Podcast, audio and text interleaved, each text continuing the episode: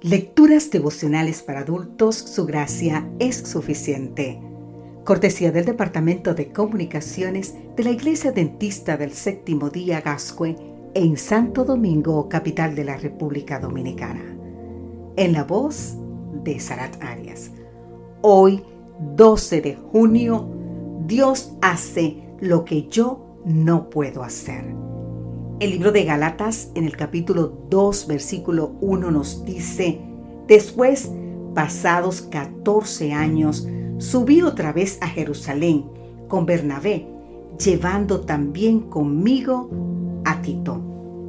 En el capítulo 2 de la epístola a los Gálatas, Pablo se refiere a un viaje a Jerusalén. El apóstol nos cuenta que Tito no era circuncidado y que había ciertas diligencias con Pedro. Finalmente afirma que los justificados no viven en pecado. Pablo explica que no existen dos evangelios diferentes, uno para los circuncidados y otro para los no circuncidados. Como Pablo presenta en los capítulos 3 y 4, tanto judíos como gentiles son salvos por la fe y no por las obras de la ley. El mensaje para ambos grupos era el mismo, solo difería la condición anterior de aquellos a quienes se les dio el mensaje. Nos encontramos con un Pablo que resistió a Pedro, porque éste se había vuelto reprensible. ¿Qué había ocurrido? Ya se había tomado una decisión acerca de las ceremonias. Pablo como apóstol justifica su argumento de no exigir que los gentiles fueran sometidos a las prácticas rituales judías. Pablo, Bernabé y otros dos hermanos fueron elegidos para llevar la decisión del concilio a Antioquía. Por el hecho de que Pedro haya sido favorable a la decisión y sin duda haber concordado con ella, difícilmente se podría decir que había una controversia entre él y Pablo. Ambos estaban de acuerdo, por lo menos en cuanto a los principios generales. Esta decisión clara e inequívoca fue la base de la reprensión de Pablo a Pedro.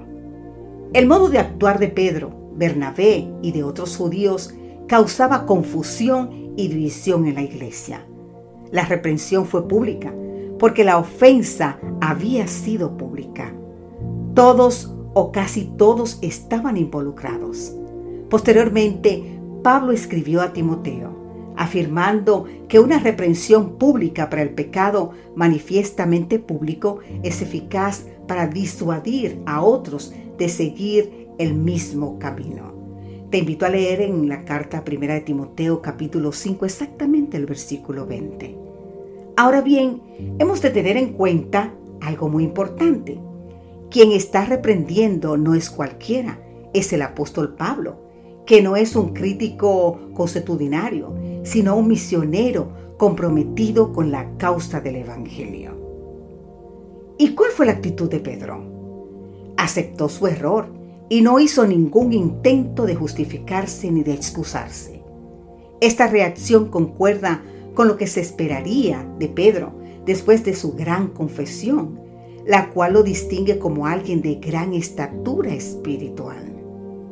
El verdadero evangelio impacta tanto a los oyentes como a los hablantes, a las ovejas como a los pastores. La predicación de Pablo fue también el gran tema de la reforma. ¿Qué es la justificación por la fe? Es la obra de Dios que abate en el polvo la gloria del hombre y hace por el hombre lo que éste no puede hacer por sí mismo. Que Dios te bendiga en gran manera. Amén.